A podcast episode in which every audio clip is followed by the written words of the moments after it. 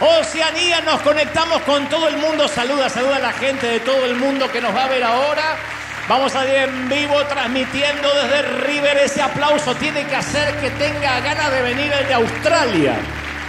Que digan desde China, de Corea, yo quiero oír lo que está pasando, es impresionante, ese arriba, arriba. Aleluya.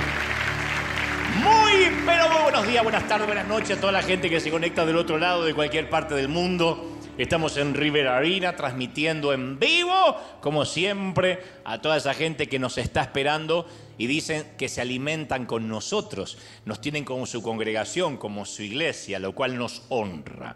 Dicen, bueno, no me, no me congrego más aquí en mi ciudad. Yo les digo que no, que tienen que hacerlo, que no hay como la coinonía, como el estar eh, cara a cara con la gente. Pero hay muchos que dicen, no, es que ustedes me bendicen, la palabra me llena demasiado, es mi casa, es mi alimento. A lo cual yo digo, bueno, tú nunca vas a comer en McDonald's y pagar en In-N-Out, ¿no? Así que si vas a sembrar, siembra a donde comes.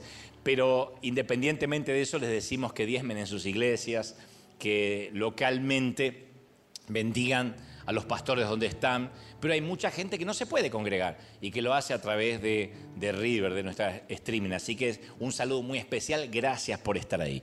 ¿Estamos listos, sí o no? Díganme, amén. ¿Listo para que Dios nos hable al que está en tu casa, al lado, a la suegra, porque hasta la suegra Dios va a tocar. Así de poderoso va a ser el mensaje. A los que están aquí, dile, prepárate, Dios te va a hablar ahora. Te va a sorprender el Señor. Para los que están tristes, para los que necesitan una palabra, voy a transmitirte lo que creo Dios me dijo que te diga. Cuando el barco pesquero salió del puerto de Gloucester en Massachusetts, un 20 de septiembre de 1991 y se dirigió hacia el Atlántico Norte, muy pocos sospechaban que no volverían a verlo nunca más. Solo emergió algo de esos restos, mientras que los seis miembros de la tripulación desaparecieron para siempre. En el libro La tormenta perfecta, del cual alguna vez yo también hice un mensaje, el autor Sebastián Junger inmortalizó el destino de este pequeño barco y después llegó la película protagonizada por George Clooney. Pero Clooney eh, fue un actor de reparto nada más, porque la verdadera estrella fue la tormenta en sí. Quienes vimos la película vimos a la tormenta como un opresor aterrador, implacable. Y los meteorólogos fueron los que le pusieron el nombre la tormenta perfecta a esta tempestad cataclísmica. Yo no la hubiese llamado nunca perfecta, pero es la forma vívida de decir la convergencia o la unificación del peor de los eventos, de todos los eventos juntos, haciendo lo peor. Fue la convergencia simultánea de las peores eh, condiciones climatológicas posibles. La historia fue absolutamente verídica, por eso se hizo un libro y de ahí devino en la película. Se unieron tres elementos mortales, un frente eh, que se desplazaba desde Canadá hacia Nueva Inglaterra, un sistema de alta presión que se desarrollaba desde la costa oriental de, de Canadá y los últimos residuos del, huracán Grace que se agitaban a lo largo de la costa oriental de los Estados Unidos. Entonces el clima destemplado se asomaba de los cuatro puntos cardinales y todo eso se concentró en la pequeña barquita, barcaza pesquera. Por separados, el aire cálido, el aire frío y el aire húmedo son imperceptibles o casi imperceptibles. Pero cuando los patrones del viento hacen que se desplacen juntos, el resultado puede ser letal, fatal. La última transmisión de radio del capitán del barco pesquero llamado Billy Time, que es el personaje que interpreta Clooney en el cine, fue a las 6 p.m., 6 de la tarde de ese 28 de octubre de 1991. Reportó sus coordenadas al capitán de una embarcación hermana y dijo, ya vienen muchachos. Y por lo que veo, viene con mucha fuerza. Fueron las últimas palabras que se oyeron por radio. Y el pequeño barco se llamaba Andrea Gale. Cuando yo publicité el mensaje en las redes y lo llamé a Andrea, pensaron que iba a hablar de alguna mujer, de algún huracán, porque siempre a los huracanes se le pone nombre de mujer. No sé por qué, no me maten las feministas, pero es decisión meteorológica. Podrían ponerle bien el huracán Ramón. No, le ponen Ramona. Y el libro y la película introdujeron la, la frase o la terminología tormenta, la expresión tormenta perfecta, al uso común, pero el concepto es muy antiguo, como la, como la humanidad misma. Eh, en ocasiones tenemos que lidiar en la vida con la convergencia de múltiples crisis o circunstancias difíciles. De allí que se acuñó la frase, las desgracias nunca vienen solas Frase de algunas madres que hemos tenido pesimistas. No vienen solas, ¿eh? de esto hay que esperar lo peor. Venía una vaca flaca y se debe venir seis más atrás. Porque eso tenía que ver con que las desgracias siempre venían acompañadas con otra cosa peor. O la famosa, si no es una cosa, es la otra. Pero si no es una cosa, es la otra. Es cuando todo converge. Tu hijo se enferma, el auto se descompone cuando tienes que llevarlo al médico de emergencia, cuando llegas a duras penas, porque te tomaste un Uber o lo que sea, te dicen que alguien olvidó de pagar el seguro médico, a la vez llueve a cántaros, tu cónyuge para variar no responde el teléfono celular porque lo tiene apagado o está hablando. Entonces, una o dos de esas dificultades no son tan malas por separado, pero cuando llegan juntas conforman una gran tormenta y a veces que decimos, estoy en la lona, viene una detrás de la otra. Entonces, cuando múltiples circunstancias convergen las finanzas, las relaciones, el trabajo, la salud, ahí es cuando nos preguntamos, Señor, ¿cuánto más puedo soportar? No me da respiro, la vida no me está dando tregua. Hay un límite en que llegamos a una masa crítica, a una situación límite que decimos, no tengo más fuerza, no puedo avanzar, necesito un respiro. A veces es un duelo detrás del otro. Sepultamos a alguien amado e inmediatamente recibimos la noticia de, otro, de otra muerte más y decimos, Señor, ni pude elaborar el duelo anterior. Todavía mi corazón no lo concibe, apenas lo sabe mi mente y ya tengo que afrontar otro duelo. Y ahí es cuando nos preguntamos si permaneceremos a flote o nos vamos a hundir como el Andrea. Si vamos a terminar naufragando, hundiéndonos. Cuando vamos a las escrituras, Mateo, Marcos y Lucas, transmiten la historia de una tormenta perfecta en la vida de los discípulos de Jesús. Que yo te hablé en algunas, de algunas ocasiones acerca de esta tormenta, porque además es, como dicen los chilenos, harto conocida, pero es una de las historias más famosas de las escrituras. En esa noche, un tranquilo paseo de barco se convierte en un entrenamiento aterrador con la muerte de parte de sus discípulos. Entonces, mientras que, Mateo y Lucas cubren los hechos, no digo de manera superficial, pero de manera básica, la versión de Marcos de los acontecimientos es más detallada. Para ver esta historia tenemos que ir al evangelista Marcos, porque Marcos da detalles que los otros dos no dan o omiten. Marcos 4:35 relata que al atardecer Jesús le dijo a sus discípulos, crucemos al otro lado. Así que dice las escrituras, o dice Marco, dejaron las multitudes, salieron con Jesús en la barca. Se desató pronto, de repente, hay una versión que dice de repente, una tormenta feroz, feroz, y las olas violentas entraban en la barca, la cual comenzó a llenarse de agua. Entonces los evangelios registran un común denominador, que todos ellos estaban al borde del agotamiento.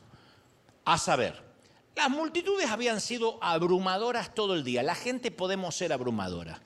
Podemos cansar a un líder, a un pastor, a un padre. La gente solemos ser a veces intensos. Y esta gente intensa había agobiado a Jesús. La gente enferma deseaba su toque sanador. Así que es noble la intensidad.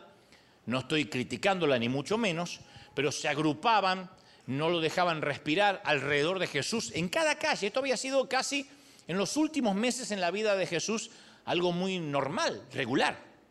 En este momento de la historia, Jesús hablaba en la playa de Galilea, de manera que las multitudes comenzaron a presionar tanto que casi lo habían empujado al agua. Él se subió a una barca, se alejó unos cuantos metros, se sentó y siguió enseñando. Hay de los que opinan que esto lo hizo para que eh, la acústica del agua pudiera amplificar su voz. Para cuando terminaron, ya era de noche, o estaba atardeciendo, ya estaba por llegar la noche, ya que Marcos le dedica casi 30 versículos al acontecimiento, tiene que haber sido una sesión de enseñanza muy significativa. Tuvo que haber sido un congreso intenso que duró varias horas. Y Jesús debe estar exhausto, cansado de hablar, tiene que hablar a pulmón, no tiene micrófonos como este servidor, así que tiene que hablar a pulmón. Sin embargo, la multitud no se retiraba. Y con muchas ganas de descansar, de dormir, Jesús y los discípulos simplemente se quedaron en la barca y zarparon hacia la orilla oriental, donde Jesús deseaba ministrar después, del otro lado. Y mientras los elementos de la tormenta perfecta, como nos pasa a nosotros en la vida, se iban juntando. Primero, Jesús estaba totalmente exhausto, no podía más, se caía de sueño. Segundo, los discípulos estaban emocionalmente aturdidos por la cantidad de gente que se agolpaba a Jesús, que se le subía encima y tenían que correrlos y esperen, ya va a llegar su cita, su turno. Estaban, habían tenido un día emocionalmente también agotador. Tercero, ya era de noche, tarde para emprender un viaje, lo sabe cualquier pescador. Cuarto, el mar en sí. El mar de Galilea, que me tocó conocerlo, es como un tazón de agua asentado a más de 200 metros por debajo del nivel del mar, lo alimenta el río Jordán y también desemboca de allí, entrando por el lado norte y saliendo por el extremo sur. Las montañas rodean al mar de Galilea, que no es un mar, es un lago. Al mar de Galilea de cada lado forman valles y quebradas que establecen el escenario para que sea una corriente de vientos fuertes. Entonces, cuando el aire fresco de las montañas pasa rápido por los valles y choca con el aire cálido que se desplaza sobre el mar, las tormentas violentas surgen en cuestión de minutos. Y esto es precisamente lo que pasó. De manera que Marcos usa una palabra griega para referirse a la tormenta que puede traducirse como chubasco furioso o huracán. Él habla de un huracán, del modo que cuando veía las, las olas decía, esto es un huracán. Mateo describe la tormenta como un gran seísmo. Él dice, fue un seísmo, que es cuando se mueven las placas tectónicas y hay esos movimientos horizontales de la Tierra, de modo que el agua se revoluciona, como un terremoto. Ese término, el seísmo, todavía se usa en nuestro vocabulario. Sismólogo es la persona que estudia los terremotos. Sismógrafo es el aparato que los mide. Pero no todas las tormentas vienen de repente.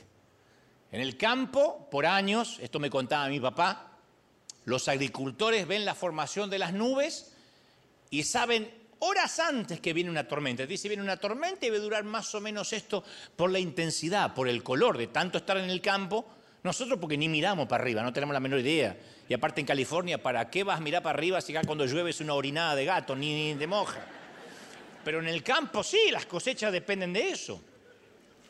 Mi abuela Ana, la alemana, solía hacer nuestro servicio meteorológico privado cuando éramos chicos. A ver, si a la abuela Ana le dolían los juanetes, los callos, lluvia. Y decía, abuela, ¿y cómo puedes saber? Y porque coincide que el gato está panza arriba. Fíjate vos detalle meteorológico. Si le dolía la artritis, ella decía, me duelen las coyunturas, era tormenta eléctrica. Ustedes dirán, ¿y qué base científica? De... No sé, la abuela sabía. Pero no se confundía, ¿eh? Decía, me duelen las coyunturas. ¡Ah! Y unos rayos que parecía que era, que era el Capitán América que estaba llegando. Y si le dolía la cervical es porque venía granizo. El canal del clima llamaba a mi casa, decía, ¿qué dice la abuela? Y después lo comunicaban al país. Pero hay tormentas que llegan sin ningún aviso. Lo que daríamos por tener avisos de tormentas familiares, financieras, relacionales, que dicen, mire, de tal mes a tal mes viene una tormenta y va a pasar. Hay tormentas que no vienen sin aviso. No obstante, Jesús había guiado a sus muchachos directamente a una tormenta de esas.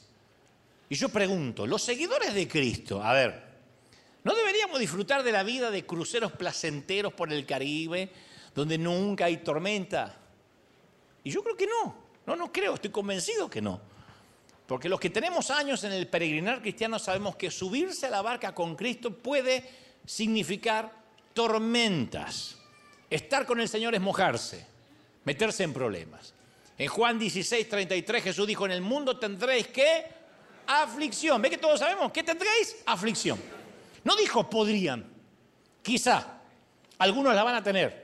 Tal vez pueda venir alguna de tanto en tanto. No, tendréis aflicción. Sin embargo, no hay calcomanías de eso. Nadie pega en la novela, voy a en, la, nevera, en la novela.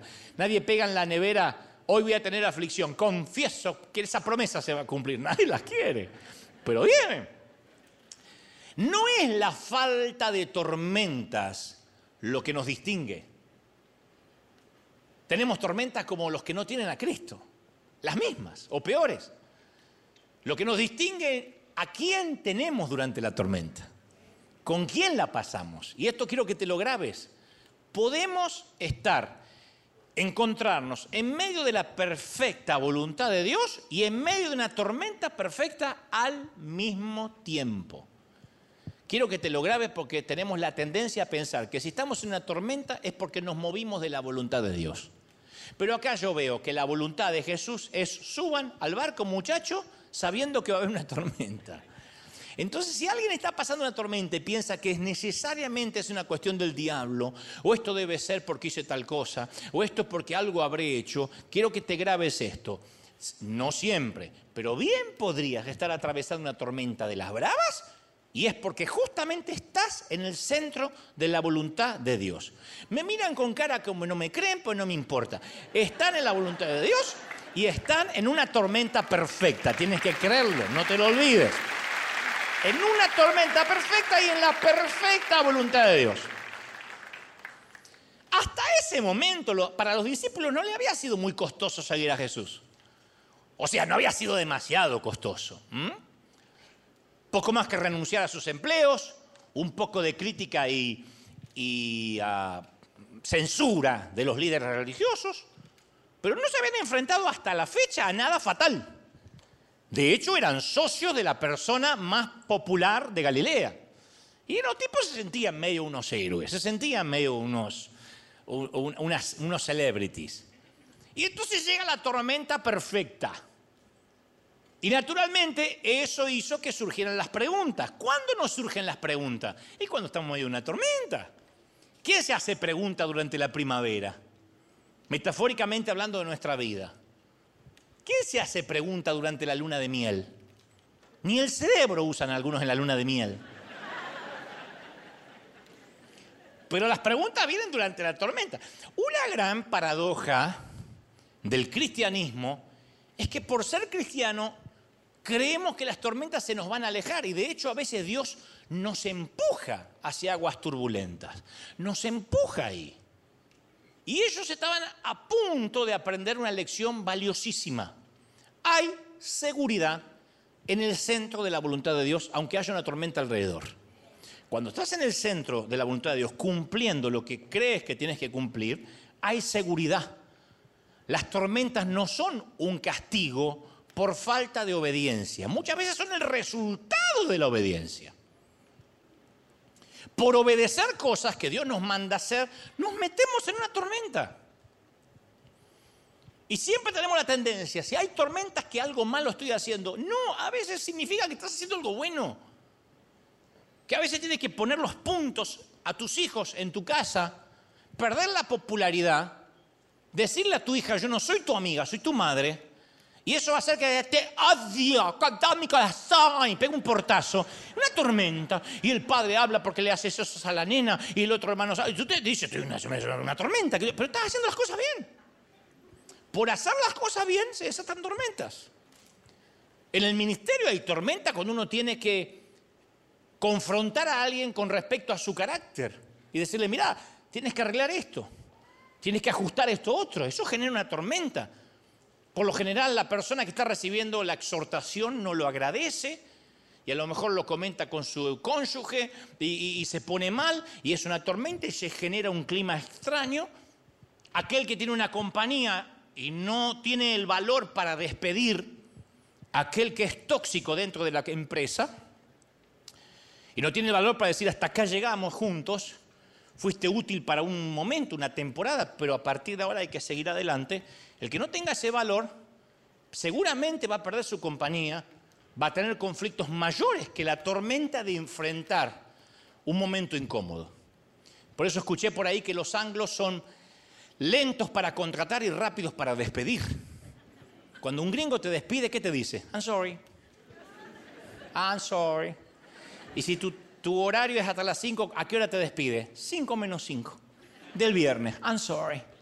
No, pero no dan explicaciones, disco rayado. I'm sorry. Pero yo estoy hace 40 años. I'm sorry. Security. Nosotros somos rápidos para contratar, porque nos cae bien, porque es buena persona, porque lo quiero ayudar, y lentos para sacarnos de encima a alguien.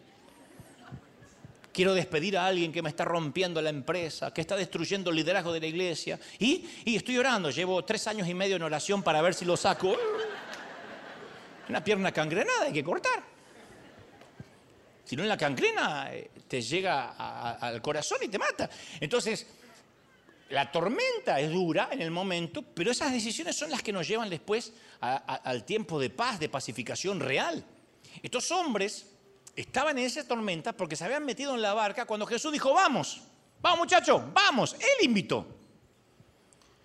Algún día vas a seguir a Jesús en medio de una tormenta y vas a aprender que es el puerto más seguro de todos. Mis mayores tormentas, por lo general, fueron por obedecer alguna orden divina de Dios que yo dije, Señor, ¿en qué me metí? El Señor dice, no, no te metiste, yo te metí. Y obedeciste. Cada vez que me endeudé o soporté críticas atroces, fue por obedecer al Señor y meterme en ese ojo de la tormenta donde decía Dios, por ahí es. Señor, pero esto me va a costar, sí, pero por ahí es. Cada crítica que he recibido a través de los años ha sido por obedecer a Dios por decir, Señor, esto es lo que yo creo que me estás diciendo en mi corazón. Y las críticas vinieron no porque no obedecí, sino por obedecer. Entonces, hay gente que yo sé que está ahora en el ojo de una tormenta, viviendo el epicentro de algo que, que se ha juntado en los cuatro puntos cardinales de su vida y dice, Señor, yo no sé por qué estoy acá. Siento que me orinó un dinosaurio, que, que, emprendo una cosa y me sale mal y me viene mal la otra cosa y encima no me salen los papeles y encima quebré y encima me vino, eh, me mandaron una collection y encima tengo... Bueno, pero todas esas cosas que están pasando a veces no es causa de que el favor de Dios se fue, sino al contrario, que el favor de Dios está sobre tu vida y empezó a procesarte para ver qué tal eres como piloto de tormenta si Él puede confiar cosas más grandes. ¿Están recibiendo esta palabra, sí o no? Cuando Él ve que puede confiarte cosas más grandes, se abren nuevas puertas. Yo lo he vivido durante la pandemia. No fue divertido pararme solo aquí durante un año y tres meses, no sabiendo como la mayoría de los pastores que iba a pasar, si las iglesias iban a cerrar para siempre, si alguien iba a regresar algún día, si la gente iba a solventar financieramente la visión. Pero el Señor me decía, yo necesito que en esta tormenta llamada pandemia pilotees, no te escondas, no te metas en una cocina y empieces con terror y temblor a pedir prudencia. Sé prudente, pero ponte como piloto de tormenta diciendo, batallón del ejército de Dios, hasta nuevo aviso, no se muevan de sus puestos. Esto tiene que ver con algo que Dios va a hacer más grande que ojo no vio, ni oído yo, ni ha subido a corazón de hombre. Eso nos mantiene y nos trajo hasta aquí. ¿Lo crees sí o no? Y ahora, en el medio de la tormenta, los discípulos gritan. Y Jesús duerme. Conocen la historia. Los truenos rugen. Y Jesús ronca, ruge más. No, la Biblia no dice que él dormita ni descansa. Como decían nuestros padres. Que todos los padres tienen la misma costumbre. Prendían la tele y hacían. Y yo quería cambiar de canal. No cambié, estoy mirando. Si está durmiendo. Estoy descansando los ojos. Descansar los ojos, ¿no es dormir? ¿Estaba durmiendo? No. Cerré los ojos nomás y estoy escuchando, estoy descansando los ojos. ¿Y cómo escuchas con el fondo del mar que tenés como ronquido? Es un hipopótamo que tiene de son track. Así. Y está descansando. Bueno, Jesús está así, durmiendo profundamente. Pedro y Juan, marineros con experiencia, luchan por tener la vela abajo. Mateo, recaudador de impuestos, no tiene idea cómo se lucha con el mar, no para de vomitar. Esta tormenta no es lo que espera un recolector de impuestos, el tipo ha trabajado en la oficina toda la vida. Y ahora lo metieron en una barca, no tiene nada que ver con la pesca, no le gusta el olor a pescado, no le gusta cómo luce el mar. Y dice, ¿a quién se me ocurrió seguir? El Evangelio de Marcos agrega dos detalles curiosos. Dice, Jesús estaba en la popa durmiendo sobre un cabezal. Los pescadores del primer siglo usaban eh, redes barredoras que colgaban al lado del bote y guardaban las redes en un compartimiento que era construido en la popa justamente para ese propósito, una especie de cuevita que había ahí, un lugar donde alguien podía estar cubierto si se metía abajo. Así que Cristo, muy soñoliento, fusilado por las actividades del día, gateó debajo de la cubierta para poder dormir. Y descansaba sobre un cabezal, que no es una mullida almohada de plumas, es una bolsa de cuero llena de arena, una bolsa que se usa para estabilizar la barca, que los pescadores del Mediterráneo todavía la usan. Es una suerte de ancla natural. Y la siesta de Jesús preocupa a los discípulos. Y van y le gritan aquella frase apoteótica, histórica. La frase de peor fe, o de la, la frase de mínima fe que existe en las escrituras, casi nula fe. Maestro, primero con respeto, ¿no? Como cuando en las redes dicen, con todo respeto. Yo sé que se vaya al infierno, con todo respeto maestro, ¿no te importa que nos ahoguemos? Hay una versión que dice, ¿no ves que perecemos? ¿No tienes cuidado de nuestra vida? Le dice, no te importa, no te importa, durmiendo, durmiendo. Estaban locos. Hay una vieja canción que cuando niño cantamos en mi iglesia en el coro, porque alguna vez canté en el coro, y no era porque sabía cantar, sino porque el coro era los que no tocan pandereta al coro, así se dividía. Y que se ha utilizado en cientos de funerales alrededor del mundo, fue compuesta a mediados de 1874. Marianne Baker había perdido a sus padres a causa de una enfermedad y la misma enfermedad se lleva a su hermano querido, la misma enfermedad. Y entonces ella siente que está literalmente en un duelo que no le da respiro al duelo anterior, en una tormenta perfecta. Y cuando ella recibe la noticia de que su hermano querido había muerto, se enojó muchísimo con Dios. Y ella cuenta que escribe esta canción enojada con Dios. El himno Maestro se encrespan las aguas. Nosotros cantábamos con el coro, pero es una canción de alguien enojada, enojado. No es otra cosa que el mismo reclamo de los discípulos.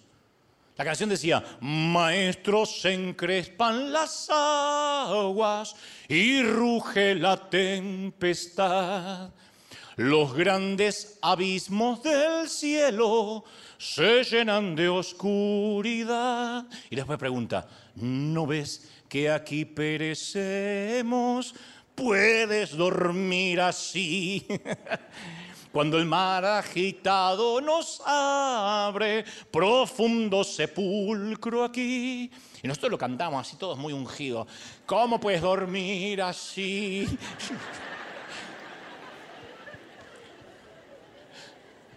es una canción de enojo. Luego dice, los vientos, las olas oirán su voz, sea la paz, calma las iras del negro mar y así la barquilla. Entonces, muy, muy coral para hacer todo, como gato de rico haciendo, oh, va el Señor. Pero una canción espantosa, con perdón de quien la compuso de Merian. Y los discípulos hacen la misma pregunta. No le preguntan a Jesús, Señor, maestro, ¿será que puedes detener la tormenta? No le preguntan sobre la posibilidad. No hablan de su conocimiento. ¿Sabías que hay una tormenta? ¿O si va a poder hacer algo? Señor, ¿tienes experiencia de casualidad con la tormenta? Sino que presentan dudas respecto a su carácter. ¿No te importa? Qué feo es cuando lo primero que dudan es de tu carácter. ¿No te importa que nos estamos muriendo? Eso es lo que hace el miedo. corroe nuestra confianza de la bondad de Dios. Comenzamos a preguntarnos si acaso Dios puede dormir durante nuestras tormentas. Si sus ojos están cerrados justamente cuando nosotros los tenemos demasiado abiertos toda la noche. ¿Le importamos? Señor, ¿yo te importo? El miedo siempre desata una multitud de dudas y nos afecta la memoria. ¿eh? Oh. Los discípulos tenían cientos de razones para confiar en Jesús. A esta altura ya lo habían visto sanar enfermos de toda dolencia en el pueblo. Pero ¿sabe lo que hace el miedo? Crea una suerte de amnesia espiritual. Embota nuestra memoria acerca de la fidelidad de Dios. No importa que Dios ya te sacó de tormentas anteriores, pensamos que ahora en esta se durmió. Y nos hace olvidar lo que Jesús hizo. Nos reduce a una gelatina temblorosa, lleno de pánico. O sea, creemos en Dios. Nadie de los que está acá dudo que diga, yo no creo. Creemos en Dios, pero no estamos seguros de su presencia con nosotros. Y esa es una deficiencia muy significativa de la fe. Creer en Dios y no estar seguro de su presencia contigo es lo mismo que no creer nada. Decir, pero a ver, yo creo en Jesús, pero lo que no creo es que esté conmigo en medio de esta crisis. Esa es la crisis que los discípulos se enfrentaron. Ellos sabían que Jesús estaba ahí con ellos, pero no se daban cuenta que era Dios. Tú puedes llevar a Jesús colgadito de una medallita, un muñequito que cuelgue del, del espejo retrovisor, o tocar la Biblia de vez en cuando, pero no creer que Dios es ese Jesús. Y ellos estaban con Jesús, pero no estaban conscientes de la presencia de Dios. Yo creo que recuerda que los doce conocían la historia de Moisés y cómo los israelitas habían atravesado el Mar Rojo. Ellos sabían que Dios podía controlar el viento y el mar. Ellos conocían la historia de Noé. Sabían que Dios podía enviar un diluvio, parar el diluvio, enviar a los animales de dos en dos. La naturaleza y el mar le obedecían. Conocían las historias, eran israelitas. No obstante, estaba ese mismo Dios ahí con ellos y en ese momento álgido, ellos no se daban cuenta que el Dios de Moisés y su maestro eran la misma persona. Ellos pensaban que el Dios de Moisés que abrió las aguas es uno. Este es una versión más edulcorada de Dios. No se daban cuenta que era Emanuel, Dios con nosotros. Emanuel significa Dios contigo, de lunes a domingo, todo el tiempo, en el fregadero, en el auto, en el baño, donde vaya, caminando, Dios contigo, todo el tiempo. No está ausente durante la tormenta.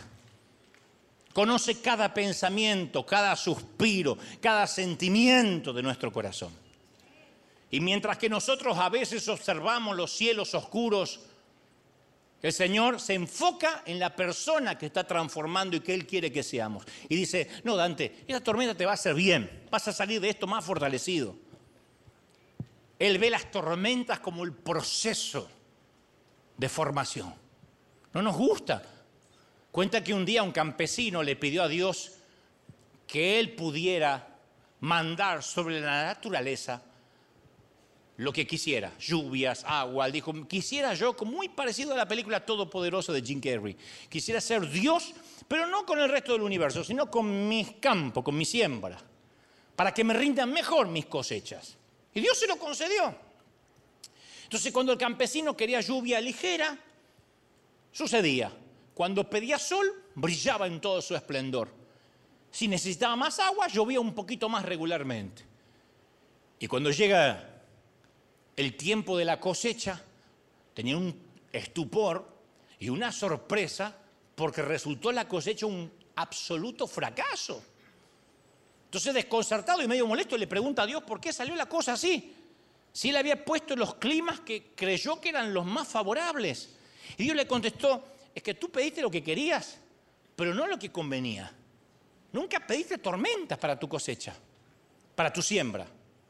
Y estas tormentas son muy necesarias para limpiar la siembra, para ahuyentar las aves y los animales que consumen la semilla, para purificarla de plagas que la destruyen. Nunca pediste tormenta. Y nosotros como el campesino no queremos tampoco pedir tormenta. Nadie dice, a ver cómo viene este año, 31 de diciembre, ojalá que el año que viene venga con muchas tormentas, ¿eh? ¿Eh? Mi amor, invita a tu mamá a pasar unos días en casa.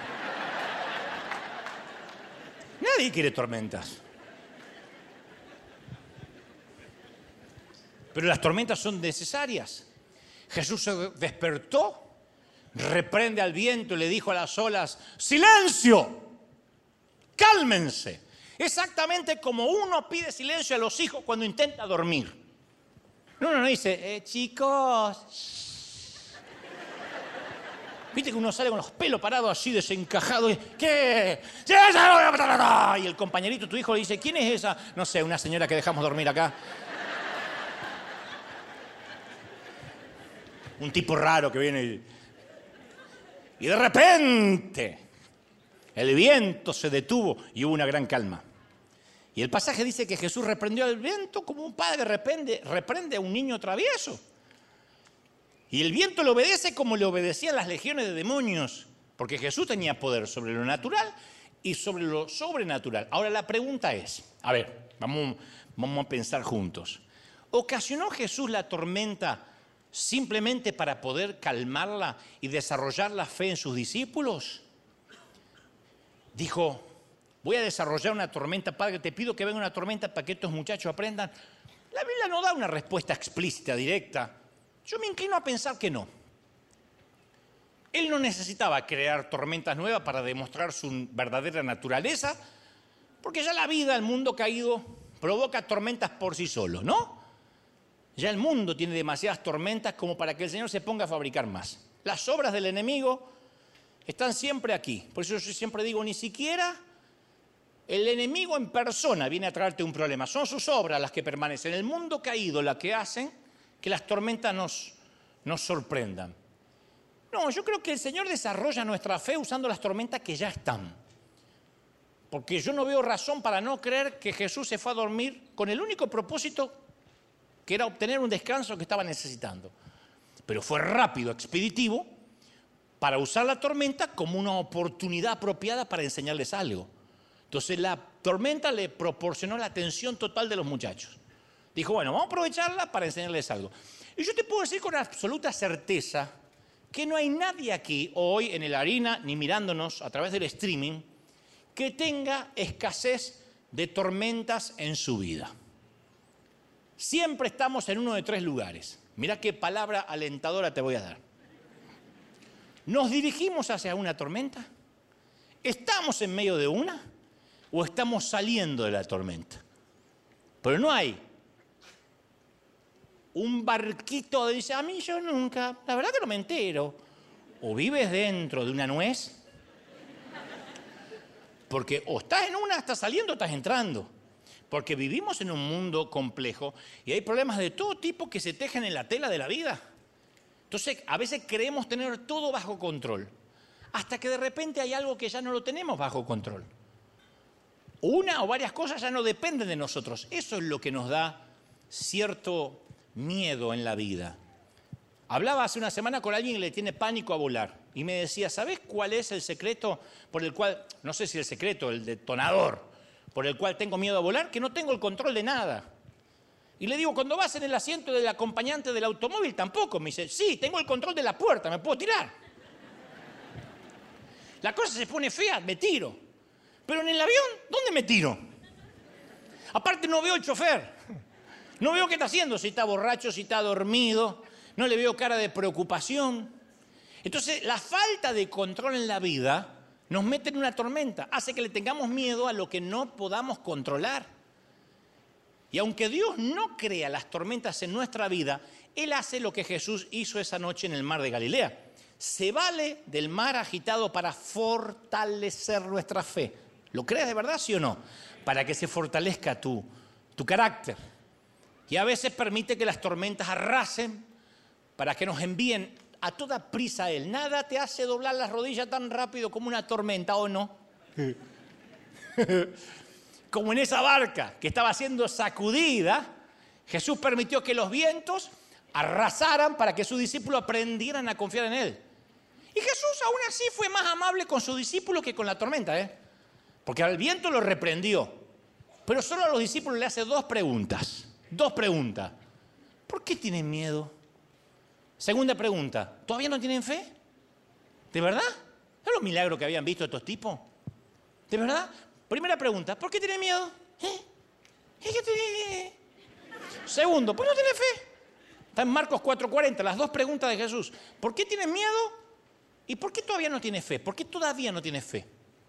Entonces acá hay una, una, una gema, hay una, una eh, verdad espiritual clave. Lo opuesto a la fe. Si él dice, ¿por qué tienes miedo? Y después dice, ¿por qué todavía no tienen fe? Es porque lo opuesto a la fe no es la incredulidad, lo opuesto a la fe es el miedo. ¿Por qué tienes miedo? ¿Y por qué no tienes fe? La fe engendra confianza. La incredulidad engendra temor gelatinoso. Y lo que verdaderamente me intriga acerca de esta historia es que Jesús reemplaza un temor por otro temor. Porque después que los tipos están boquiabiertos, maravillados por la repentina calma, porque esto es así, lo viento, imaginen la peor película catástrofe, el Señor dice, ¡mudece! y pasa un pajarito. De golpe. Estaban aterrados, dicen los discípulos, estaban completamente aterrados. De manera que dijeron, ¿quién, quién, quién es este hombre? Hasta el viento y el mar le obedecen. ¿Quién es este hombre? Mirá lo que vienen a preguntar los tipos.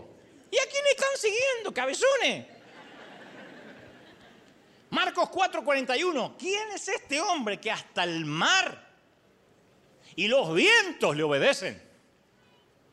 Y hay varias traducciones de la Biblia que dicen, se llenaron de profundo miedo.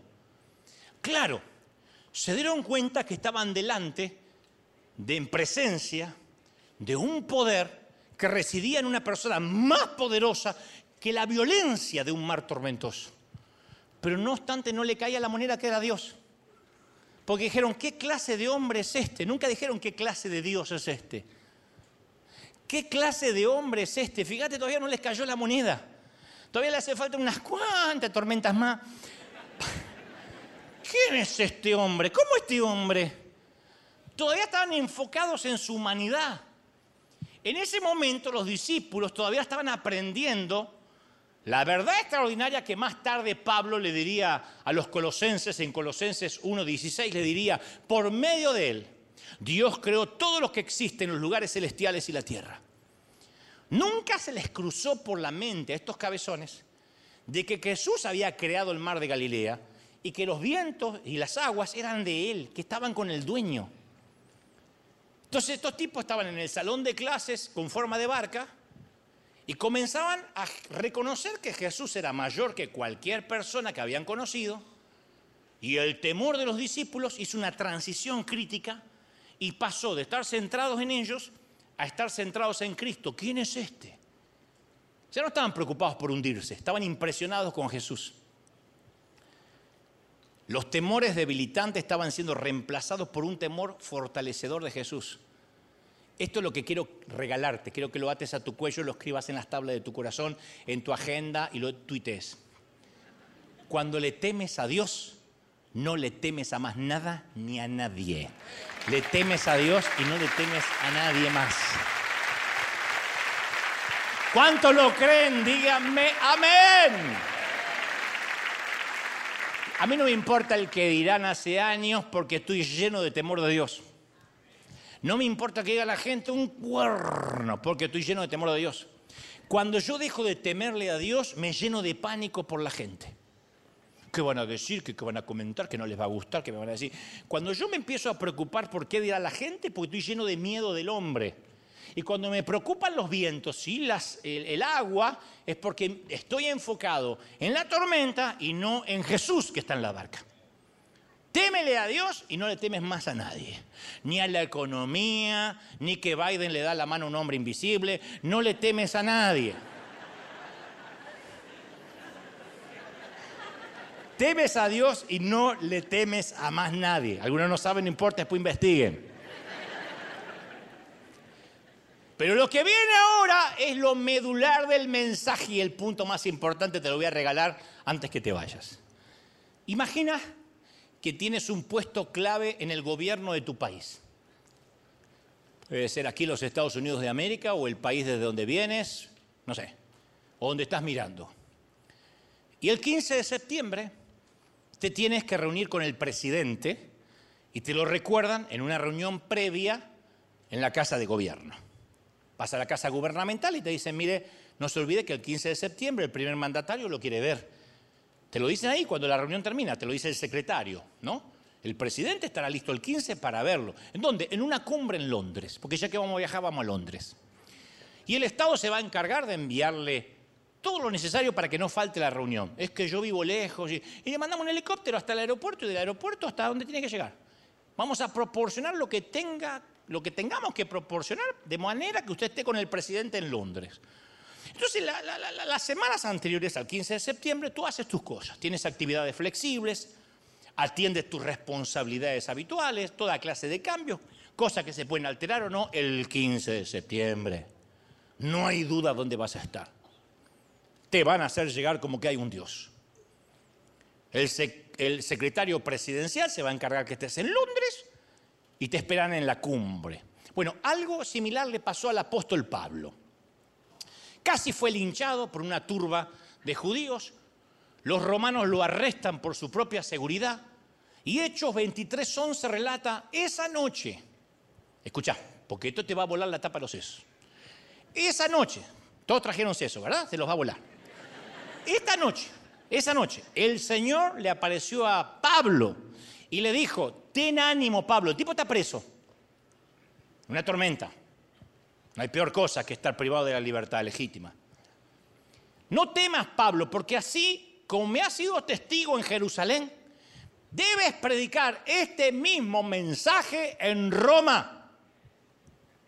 Entonces, le dijo dos cosas esta visión del Señor a Pablo. Primero, que iba a Roma. Le da un destino. Segundo, que no iba a morir en Jerusalén porque tenía que llegar a Roma. Iba a mandarle los helicópteros celestiales que tenga que mandarle, pero el tipo iba a estar en Roma. El tiempo intermedio entre este momento de cárcel y el destino es el incierto y la tormenta que estás pasando. Desde que le dijo ten ánimo, ¿sabe cuánto pasó? Dos años. Defendiéndose entre los gobernadores romanos, ante el rey Agripa. Cuando finalmente se embarcó para Roma y dice, bueno, ya está, dos años de tormenta, por fin se cumple la voluntad de Dios, viene una tormenta en el medio del mar, violentamente el barco encalla en las rocas de, Malta. Sobrevive el tipo al naufragio, traga agua como un condenado, como si fuera DiCaprio, traga agua. Lo muerde una serpiente venenosa etcétera, etcétera. Una tormenta que no se termina más. Eso es una tormenta perfecta. Pero él sabía que no iba a morir porque Dios le dijo, tiene que ir a Roma. Él tenía por delante un cumplimiento, un mandato y Dios se iba a encargar de que llegara a Roma. A los discípulos se le dio la misma galantía cuando en el mar de Galileo le dijo Jesús, vamos al otro lado. No le dijo, ¿a dónde vamos Jesús? ¿Qué sé yo? A navegar quién sabe si volvemos o no. Naveguemos. No, vamos al otro lado. ¿Por qué? Porque tengo que predicar. Si ellos se hubiesen agarrado de esa frase, vamos al otro lado, no se hubiese centrado la tormenta. Ahora, ¿podría haber una tormenta? Sin duda. ¿Iba a ser un viaje cómodo? Y no. No hay seguridad de un viaje cómodo. Podrían preocuparse por marearse, por vomitar un poco, pero no tienen que preocuparse por hundirse. ¿Por qué? Porque el dueño del barco del mar, del viento, de las olas y del mundo, le dijo que van a pasar del otro lado. Yo te voy a contar cómo funciona mi relación con el Señor en cuanto a mis destinos en todos estos años de peregrinar cristiano. El Señor sabe que puede contar incondicionalmente conmigo, pero yo siempre le pido al Señor, lo necesito, una foto del destino. Muéstrame una foto. Mientras que me estoy bañando, mientras que me tomo un Malbec mendocino. Bueno, ahí no, porque por ahí puedo dudar, sí, pero muéstrame una foto. Si al menos me muestra una, una, al menos una imagen del futuro, yo sé que las tormentas del medio no van a arruinar esa fotografía que Dios me mostró, que existió, ya está. Todo lo que he vivido alguna vez fue una foto en mi mente que Dios me regaló. Y hay fotos que todavía no las he vivido, pero yo sé que ya las vi y esas fotos van a pasar. En mi vida funciona como la trilogía de Regreso al Futuro de Robert Zemeckis, cuyo momento más crítico era cuando el doctor Emmett Brown decía que un viaje en el tiempo alteraba los acontecimientos sucedidos en el pasado y eso daba resultado a una elipsis, a un, eh, a un tiempo alternativo y la línea del tiempo original se borraba, ¿se acuerdan? Por eso Marty McFly, mira lo que te estoy contando, por el mismo precio, por eso Marty McFly tenía que hacer que sus padres se enamoraran para que la fotografía de él y sus hermanos no se evaporaran. Marty, tienes que hacer que ellos se enamoren porque de otra manera ocasionaste una paradoja en el vórtice temporal. ¿Se acuerdan eso? Para nosotros no es distinto. Desde nuestro punto de vista, los días por delante son inciertos. No sabemos el contenido del futuro ni cuántos días serán. Sin embargo, conocemos el destino, vimos la fotografía. Tú dices, ¿y qué foto vi yo? Juan 14.1 se nos ha dicho que Jesús fue a preparar lugar para nosotros del otro lado. Alguien tiene que decir, esa es mi foto. Y hasta tanto tengas otra, te presto esa. Entonces, número uno, la Biblia ya te habla de un desembarque seguro, que vamos a llegar al otro lado. Hay dos destinos que deben llamar la atención, destino temporal y destino final. Y Dios nos asegura que el destino final está asegurado. No es que Dios te borra del libro de la vida, te vuelve a escribir, te borra del libro de la vida, te vuelve a escribir, te vuelve a oh, este y ya hay un borrón, dice, bueno, no lo noto más porque este ya es un desgraciado. No. Él dice que tenemos, fuimos comprados por precio de sangre. Y eso debería disipar toda clase de miedo, de miedo a las tormentas. Se nos dice que los que están en Cristo somos salvos. ¿Se nos garantiza que no habrá tormentas en el camino hacia el destino final? No. En Cristo hasta la muerte pierde su poder. Y Jesús ofreció estas palabras de, atención a sus discípulos en Juan 10, 27. Mis ovejas escuchan mi voz, dijo el Señor. Yo las conozco. Ellas me siguen. Les doy vida eterna. Nunca perecerán. Nadie puede quitármelas porque mi Padre me las ha dado y Él es más poderoso que todos. Nadie puede quitar mis ovejas de las manos del Padre. El Padre y yo somos uno. Alguien tiene que decir amén. Nadie. Refútame eso. Nadie. Entonces la palabra de Dios dice que debemos esperar aguas tormentosas. A mí me parece iluminador que el, que el, que el apóstol Santiago, el medio hermano de Jesús, usara la metáfora de mar turbulento cuando habló de las pruebas.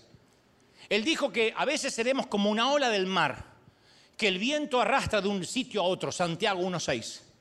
Y describe Santiago, amados hermanos, cuando tengan que enfrentar todo tipo de problemas, considéralo como un tiempo para alegrarte mucho. De verdad, viene la suegra y sonríe, porque te lo dice Santiago. Observa que no dice si acaso cuando vengan las pruebas. La Biblia nunca prometió cielos despejados, nunca prometió veranos eternos. Ni siquiera Jesús vivió una vida perfecta, libre de tormenta, no estuvo exento. Hebreos 5.8 nos dice que a Él se le permitió sufrir y Romanos 8.32 dice, Dios no se guardó ni a su propio Hijo, sino que lo entregó por todos nosotros. ¿Estamos de acuerdo, sí o no? Permitió que su Hijo sufriera por nosotros para librarnos del castigo que nos merecíamos. Si el Señor tuvo que sufrir, ¿por qué estaríamos exentos? Después lo explicó en Mateo 10:24, que los alumnos no son superiores a su maestro ni los esclavos superiores a su amo. La Biblia está llena de relatos en Hebreos 11, que es una recopilación de gente pilotos de tormenta. Pablo relata sus propias experiencias y no habla metafóricamente. Cuatro naufragios tuvo Pablo al menos, de verdad. Pero él siempre tenía la foto del destino. Y yo sé como tú, que algún día no tendremos más fotografías del futuro. Llegará el momento en que yo ya no las pueda ver, que miraré hacia el futuro y no hay nada. Entonces sabré que mi tiempo está terminando aquí. Entenderé el mensaje que ya no se me asignaron destinos de este lado del sol, y que entonces estoy listo para irme al hogar en paz. Mientras tanto, mientras que se me asignen destinos de este lado del sol, no me promete que no habrá tormentas, ni que voy a esquivar las gotas de lluvia. Pablo escribe en capítulo 4, versículo 12, Pedro, perdón, en su libro que lleva su nombre, capítulo 4, versículo 12, Queridos, no se sorprendan cuando las pruebas de fuego vengan y las tengas que atravesar. Como si algo extraño te sucediera. Como que el diablo se enojó. Alégrate mucho. Porque esas tormentas, esas pruebas, te hacen partícipe del sufrimiento de Cristo. Para que tengas la inmensa alegría de ver su gloria cuando sea revelada a todo el mundo. Y Jesús nos dio las claves para sobrevivir. Él dijo, dos casas, dos constructores, ¿se acuerdan? Uno sobre la roca y uno sobre la arena. La arena representa los valores poco profundos, los valores en los cuales edifica el mundo. La roca representa a Cristo. Pero para ambas casas el pronóstico del tiempo es que viva sobre la roca o viva sobre la arena, mi abuela Ana te dirá, me duelen los juanetes, la artritis y la cervical. Y cuando la tormenta race, la primera casa se derrumbará en la arena y el mar se lo llevará a las profundidades. La otra casa va a permanecer firme, soportando los vientos más violentos. Y en décadas de ministerio te doy mi palabra, yo he vivido y he visto eso en mucha gente. La gente que coloca su confianza en Dios, porque ha construido su vida sobre la roca, no se puede mover, pase lo que pase. No lo mueven ni los duelos, ni las tragedias, ni los infortunios. Hay roca en el fondo. La palabra dice que el Salvador está a bordo. ¿Tú lo tienes a bordo, sí o no? Y los discípulos eran demasiado inexpertos para tener esta cuota de fe. Y tal vez tú eres así esta mañana.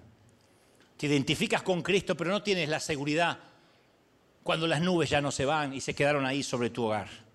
Cuando el cielo se oscurece tienes muchas preguntas si quedarte en la barca con Jesús o quedarte en la playa con la esperanza de evitar la tormenta. El tema es que esto no es una opción, querida, querido. Puedes correr, pero no te esconderás de la lluvia. Las tormentas te encontrarán. No puedes decidir si la lluvia te llegará o no, solo puedes decidir si llevarás o no llevarás paraguas. Y tú dices, pero él está dormido, mi vida no le interesa. No permitas que el silencio aparente te lleve a esa conclusión errónea. Él dijo, nunca te fallaré, nunca te abandonaré. Voy a estar, como les dijo a sus discípulos, siempre hasta el fin de los tiempos. Son promesas. Nunca ha dejado de cumplir una. Hay solo un hecho indiscutible en tu vida, solo uno. Puedes tener papeles o no. Puedes ser soltero o casado, con suegra o sin suegra, con diablo o sin diablo. Pero te puedo decir una cosa. Tienes la seguridad que el Señor estará contigo siempre. Que tú no comprendas el hecho, que no confíes en otra cosa, pero Él siempre estará contigo. Siempre. ¿Tú lo crees? La roca es el único fundamento a prueba de tormentas. El Salmo 46 dice, Dios es nuestro refugio, nuestra fuerza, siempre para ayudarnos en momentos de dificultad. No temeremos cuando vengan terremotos y las montañas se derrumben en el mar, que rujan los océanos, que hagan espumas, que tiemblen las montañas, que suban las aguas. Yo seguiré confiando en Dios. Yo seguiré confiando en el Señor. Alguien tiene que decir amén. Aleluya. ¡Wow! No, aplaude más que eso para que se escuche en todo el mundo. ¡Buena! ¡Aleluya! Mira, hay dos ejemplos bíblicos de cómo la fe puede crecer hasta hacerse completa en nuestra vida. David escribió, Salmo 56, 3. Entonces te voy a recetar una medicina y una más fuerte después. Esta sí te duele un poquito la cabeza. Si estás medio mareado es un dramamine. Cuando tengas miedo, cuando tengo miedo, dijo David, en ti pondré mi confianza. David dijo, cuando yo tenga miedo voy a poner la confianza en Dios. La segunda medicina la trae Isaías. Isaías 12.2 dice, confiaré en Él y no tendré miedo. David dice, si tengo miedo, confío en Él. Dice Isaías, no, yo voy más allá, me tomo dos pastillas, yo no voy a tener miedo. Son dos medicinas. La de Isaías es una dosis más fuerte. Si tienes una fe que te ayuda a lidiar con el miedo en las tormentas como David, lo celebro, está bueno. Pero ¿no te gustaría desarrollar una fe como la de Isaías, que eres permeable al miedo? Quizá a mí ya no me mueve nada, ¿eh? Puede pasar lo que pase. Cuando los discípulos se metieron en la barca con Jesús, ni siquiera tenían la primera clase de fe de David. Pero ahí, cuando bajaron de la barca, alcanzaron un nuevo nivel de fe llegaron a ser intrépidos, se transformaron en mártires. Si ese día hubiesen tenido una fe madura en la barca, habrían podido acurrucarse y tomar una siesta con Jesús. Le hubiesen dicho, che, Pedro, anda a enmudecer los vientos, nosotros queremos seguir rumbeando. Enmudezcan en el nombre del Señor que está durmiendo y no lo queremos despertar. Kirk Allen es el cantante y compositor que escribió la canción original en inglés Paz en la tormenta. Y la compuso en 1974 después de haber perdido a su esposa y su hijo durante el parto. No tenía manera de consolarse y el Señor lo llevó a, a escribir esa letra maravillosa. La versión en español recorrió América Latina, se estableció en el acervo mundial de innumerables congregaciones católicas y protestantes. Puedes tener, así, ¿verdad?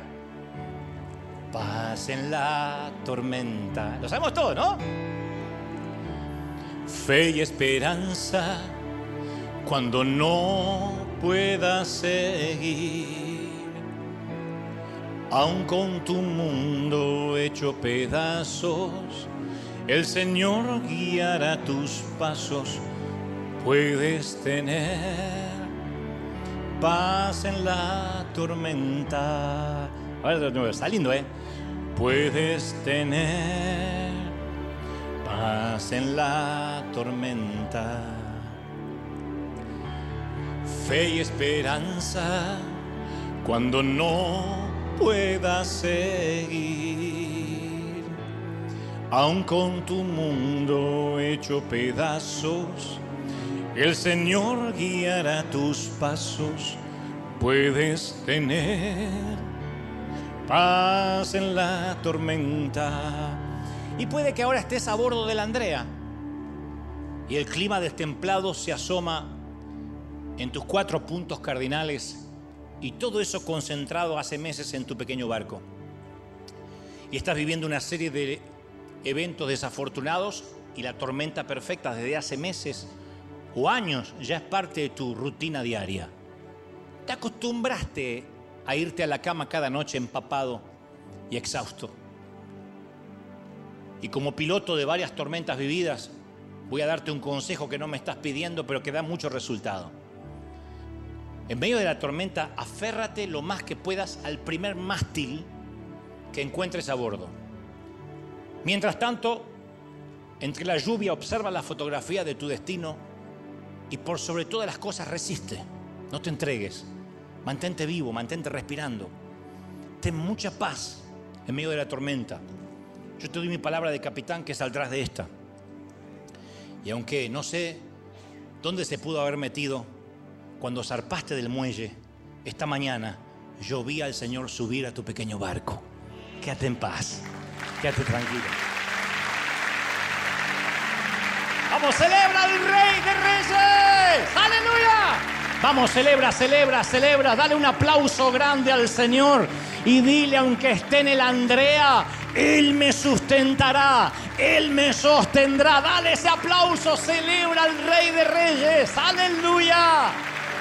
El Rey te va a sostener. ¡Wow! Impresionante. ¿Cuántos reciben esta palabra? Díganme amén. Levanta tus manos al cielo, quiero orar. Por los que están recibiendo al Señor por primera vez aquí o en casa. Para los que escuchan en alguna parte del mundo o aquí, en cada rincón de la ruina. Me dice el Señor que te diga, vamos a salir, vamos. Vamos, clama al Señor, adora, adora. Dile, Señor, hay paz en mi corazón. Aun cuando no me prometas que la tormenta terminará en tal fecha, mañana, pasado, en unos días. Tú dices, Señor, yo confío en ti, tú estás en mi barca, nunca me dejaste. Vamos, vamos, comienza a adorar a Dios por eso. No pidas para salir de la tormenta, no es el momento ahora. Dile, Señor, gracias por estar conmigo, gracias por no dejarme. Yo pude sentirte allí en la sala de cuidados intensivos, pude sentirte en el eh, funeral. Estaba sosteniendo mi mano fuerte cuando era una niña en el panteón. Tú me abrazabas fuerte y me decías, pequeña, saldremos juntos de esto. Y tú estuviste allí, Señor, aún durante el abuso. Tú me ayudabas a soportar. Tú me estuviste ahí cuando me abandonaron, cuando me dijeron que no me amaban, cuando me dijeron mis padres que no me querían. El Señor dice, yo no te he dejado, yo te he sostenido por la mano todos estos años. Mira hacia atrás y cuenta mi fidelidad. Aun cuando no sabías ni qué comer ni cómo salir adelante, cuando tus noches eran oscuras y tenebrosas, yo te sostuve, dice el Señor. Yo no te he dejado, dice el Espíritu.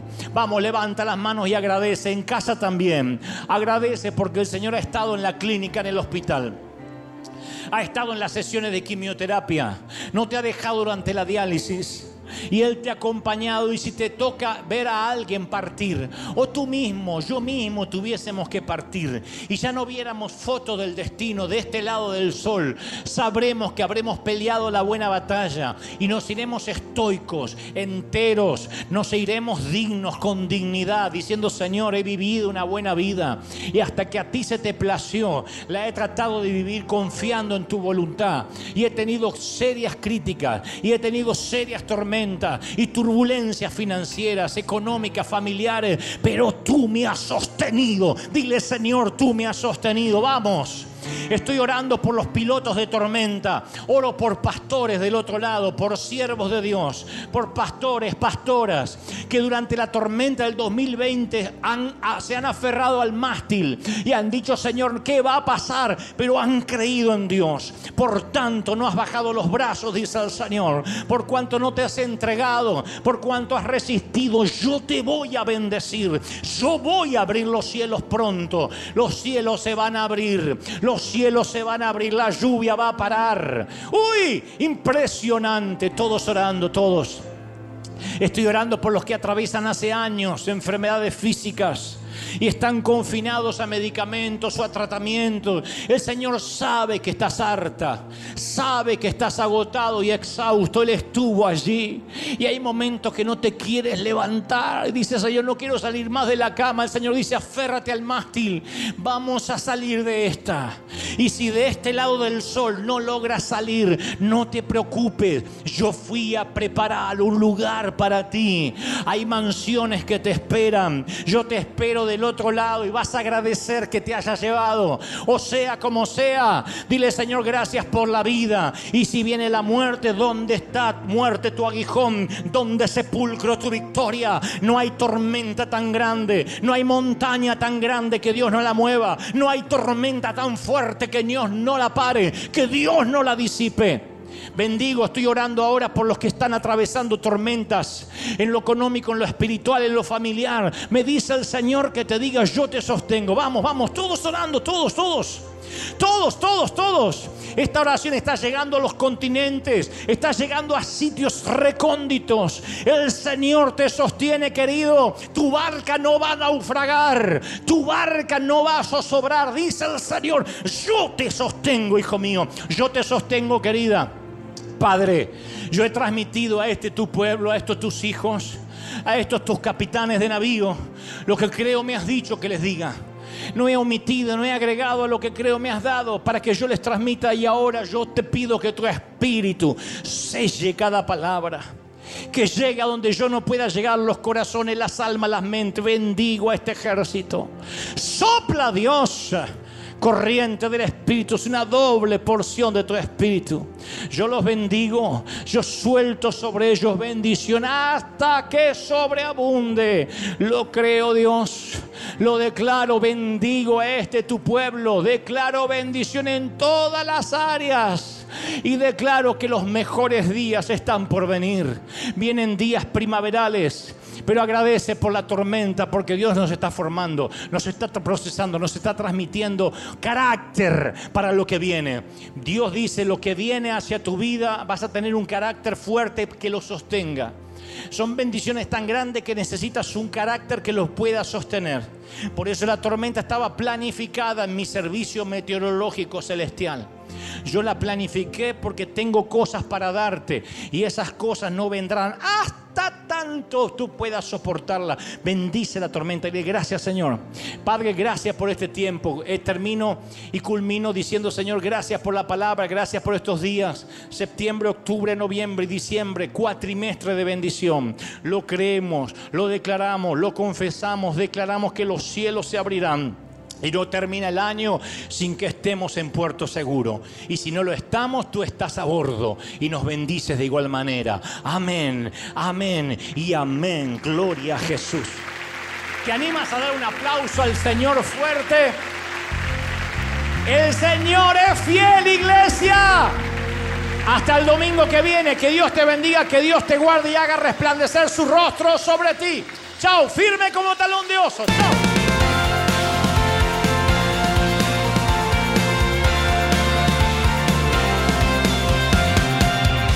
Apareciste una noche de soledad, abandonado y perdido te reconocí. Tu voz diciéndome no temas, yo estoy aquí. El Padre me envió por ti y me curaste las heridas, me sanaste mi Jesús.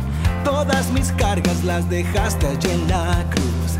Algo tan grande no lo puedo comprender.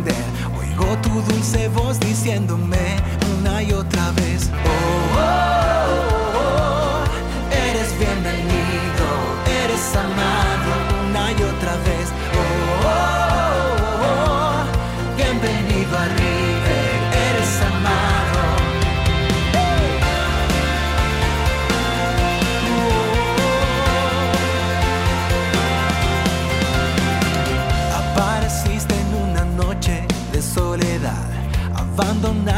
perdido te reconocí. Tu voz diciéndome no temas, estoy aquí. El Padre me envió por ti y me curaste las heridas, me sanaste mi Jesús. Todas mis cargas las dejaste allí en la cruz.